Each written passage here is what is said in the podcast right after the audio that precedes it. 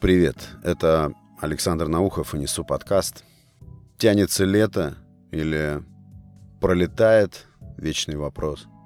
Но, как правило, уже с конца июля ощущается дыхание осени.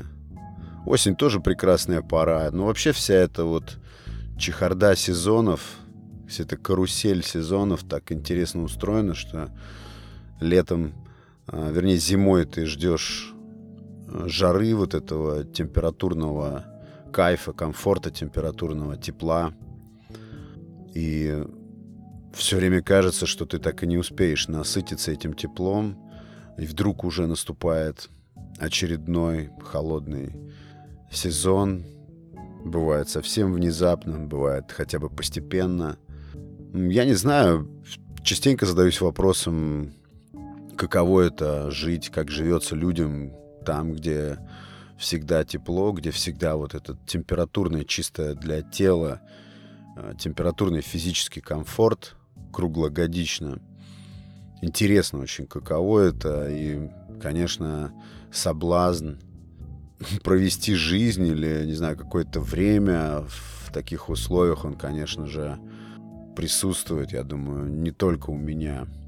Очень такая манящая перспектива жить там, где тепло. С другой стороны, вот в наших широтах, в той широте, где я обитаю, все вроде бы как сбалансировано. Лето — это лето, осень — как осень. И зима, особенно последние зимы. Кому-то нравится зима, и у нас много таких людей, кому нравится зима, зимний сезон. Мне тоже многое нравится зимой. Но нет, сейчас я кайфую от лета. И, слава богу, оно удалось и по погоде, и по событиям. Когда я увлекался SEO, ну это уже не относится к погоде, это просто микрорассказ. Когда я увлекался SEO, SEO это с английского Search Engine Optimization. Ну это означает создание веб-страницы определенного вида, то есть страницы сайта. Это получается внутренняя часть сайта. Когда мы в браузере открываем сайт, мы видим его как бы наружную поверхностную часть, но э, SEO, сам код или кодировка, да, она относится к внутренней части, это такой организм сайта, который не виден нам, если мы просто открываем сайт. И вот суть в том, что если ты понимаешь, что такое SEO, понимаешь, э, по каким законам, допустим, поисковые системы оценивают и ранжируют между собой сайты по определенному запросу, то ты можешь оптимизировать свой сайт под поиск.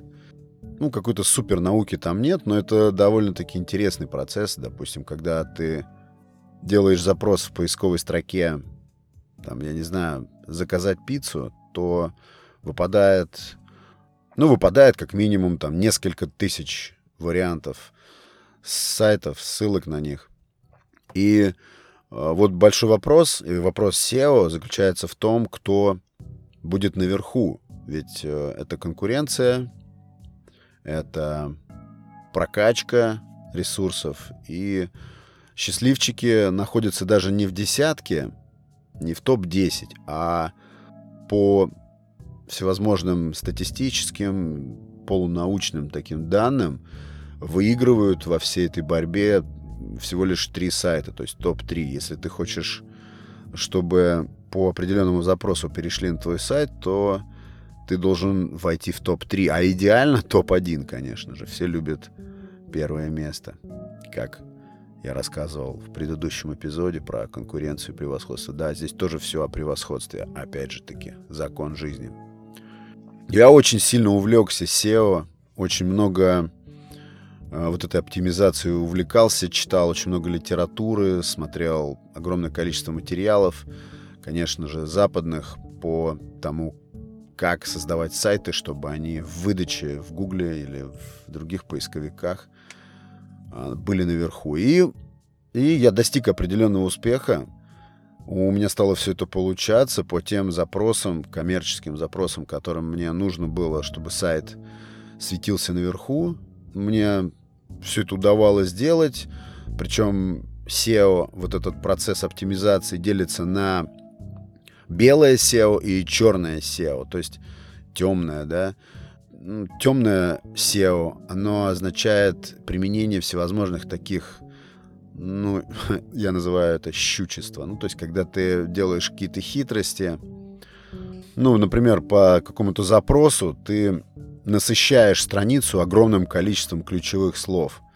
А, как бы перебарщиваешь с количеством этих ключевых слов, и тогда поисковая система может на какое-то время тебя вывести наверх. Но это ненадолго, ненадежно, и, а, скорее всего, поисковая система, поисковый алгоритм выявит э, в твоем ресурсе, на твоей веб-странице то, что ты пытаешься обмануть ее. Она тоже таким образом настроена, я имею в виду поисковая машина, что она выявляет такие моменты для того, чтобы поиск был чистым, для того, чтобы выдавать потребителю, а, человеку, который ищет, максимально релевантный, что называется, результат. Релевантный — это значит максимально соответствующий запросу. Примерно так. И я увлекся именно белым SEO. Мне нравилось делать по-честному. То есть я оказываю услуги, я просто описываю эти услуги текстом, соответствующим там образом, определенным, вернее, образом. Я расставляю заголовки по значимости, то есть вот вверху веб-страницы мы видим большой жирный заголовок. Это одна история, потом идут подпункты всевозможные. И вот от правильного и грамотного расположение всех этих заголовков и их соответствие друг другу, последовательность правильно. Все это помогает сайту двигаться, и поисковой машине помогает определить этот сайт как более оптимальный, как э, сайт-лидер. И у меня все это успешно получалось. Я прям нашел какую-то ниточку.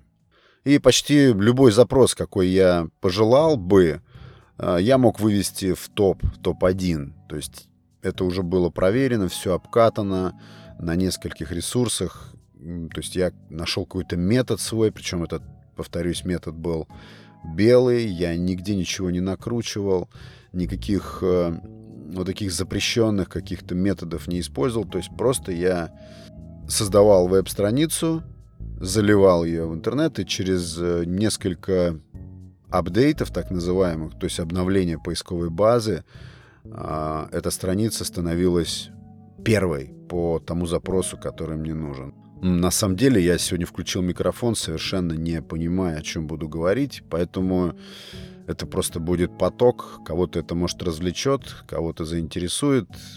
Ладно? И я решил, ну, что называется, поугарать. Я решил создать веб-страницу по экзотическому развлечению. Ничего, все законно, хотя, может, и незаконно. У меня есть опыт э, нахождения в одиночной камере. Я потом расскажу об этом опыте. Э, э, я не могу просто о нем вскользь упомянуть, потому что это для меня был очень острый такой момент, очень экстремальный опыт, достаточно долгого сидения в одиночной камере. Я не преступник, все нормально, это была, ну как ошибка, конечно, не ошибка, но, в общем, получилось так, что я сидел в одиночной камере. И сейчас, это было давно, сейчас, когда я вспоминаю тот период, тяжелый момент для меня, я, как ни странно, как парадоксально, я нахожу в этом мазохистически что-то приятное. Вот вы представляете себе нахождение в помещении метр на полтора. Я понимаю, что все это неприятно. Метр на полтора, ну хотя бы, ну хотя бы неделю. Ну то есть почувствовать себя узником. Это очень такая м- тяжелая история, особенно если присутствует какой-нибудь страх замкнутых пространств и так далее. И вообще, если ты внутри свободолюбивый человек и заключен в такие условия, это грустно, очень депрессивно, неприятно. Я еще тогда не знал, что такое медитация. Вообще я ярый сторонник того, чтобы медитацию, не знаю, преподавать, прививать, начиная с детских садов и школ, просто на предприятиях, на... Это должно быть частью корпоративной этики. Это лично мое мнение, я никому ничего ни в коем случае не навязываю, но для меня, например, медитация стала открытием.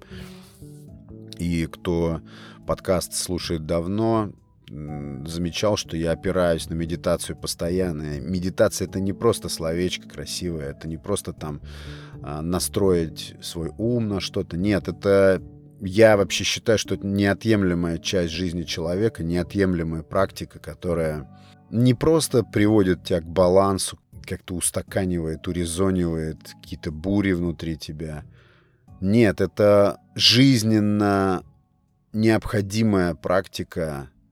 Но если не ежедневная, то с какими-то очень-очень крайне редкими а, пропусками. Я так считаю, я, так, я в этом убежден. И вот если бы я обладал информацией, знал бы о том, что существует такая простейшая, элементарная, примитивная практика самонастройки, тогда, когда я сидел в этой одиночной камере, я бы не испытал того негатива, тех э, очень глубоко стрессовых, не просто стрессовых, а близких даже к отчаянию каких-то эпизодов, моментов, находясь вот в этом замкнутом пространстве, очень неприятным.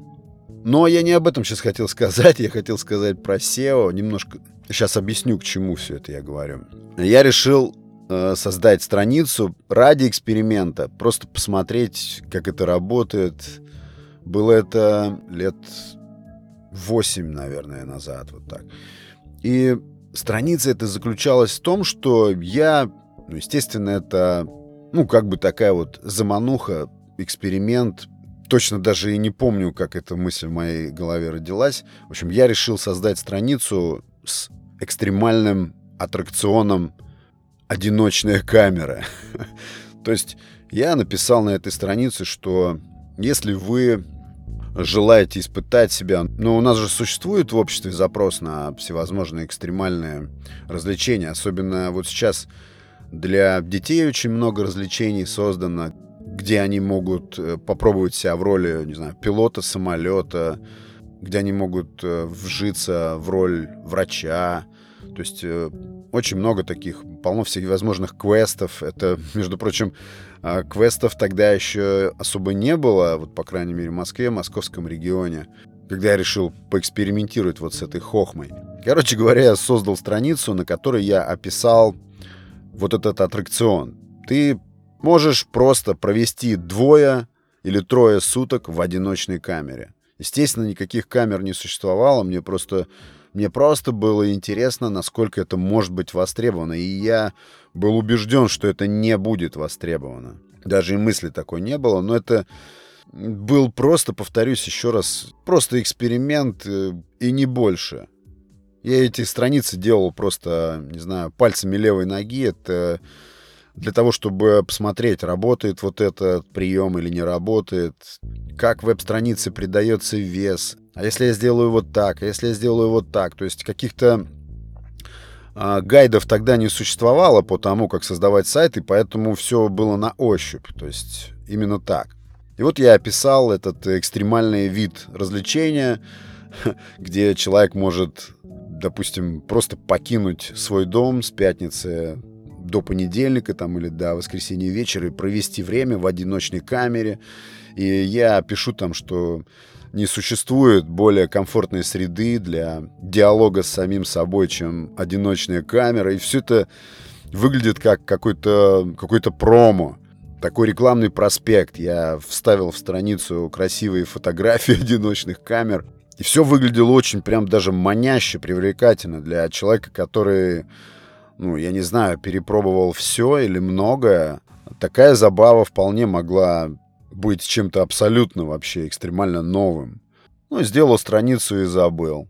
Я там описываю, как выглядит питание, что это, если для диалога с самим собой, эта атмосфера максимально комфортна, то она максимально некомфортна чисто физически. Это голый бетон, это металлический стул, который вмонтирован в пол для того, чтобы ты не мог его двигать, ничего с ним сделать не мог. Стены заляпаны бетоном специально, чтобы ты не мог на них рисовать. И какой-то там огонечек горит за решеточкой. Это я, в принципе, описал ту камеру, в которой я сам находился, в которой я сам сидел. Ну и, конечно же, меня интересовала вот эта маркетинговая составляющая, насколько все это может сработать действительно. Ну, просто эксперимент, просто эксперимент. Ну и в конце я там оставил имейл, живой имейл, то есть не какой-то там фейковый, вполне на связи. Создал эту страничку на сайте, залил ее в сеть и забыл. Ну, конечно, наверняка вам интересно, что из этого вышло. А вышло то, что я однажды случайно, это уже, наверное, где-то через месяц было после того, как я залил. Я много таких экспериментов делал. Это был просто один из э, многих. Я зашел в эту почту и увидел там... Нет, не, не шквал, конечно, но я увидел там, ну точно, наверное, десятка-полтора писем с вопросами, как, что, а сколько это стоит, когда можно уже начинать, как оформить заявку, куда подъехать, чтобы там договориться о деталях. Я перечитывал эти письма э, по нескольку раз и думал, ничего себе у нас народ, вот это да. Но я действительно был шокирован. Я не ожидал, что такой абсурд, такая ахинея и такой вот э, специфический экстрим, не знаю, может быть, это уже где-нибудь превратилось в бизнес какой-нибудь, а я просто об этом не знаю. Но я тогда был просто очень, мягко говоря, удивлен тем, как возник спрос на пустом месте вот на такую экстремальную услугу, на такой, на такой экстремальный... Ну, квест не назовешь. Квест это все-таки звучит как-то забавно, весело, задорно. А здесь это какой-то предельно депрессивный вариант. А, конечно, экстремальный вариант провести выходные, допустим. И я не знал, что этим людям ответить. Я перечитывал эти письма. Письма эти были полны любопытства и желания вкусить вот того, а, о чем была эта моя веб-страница.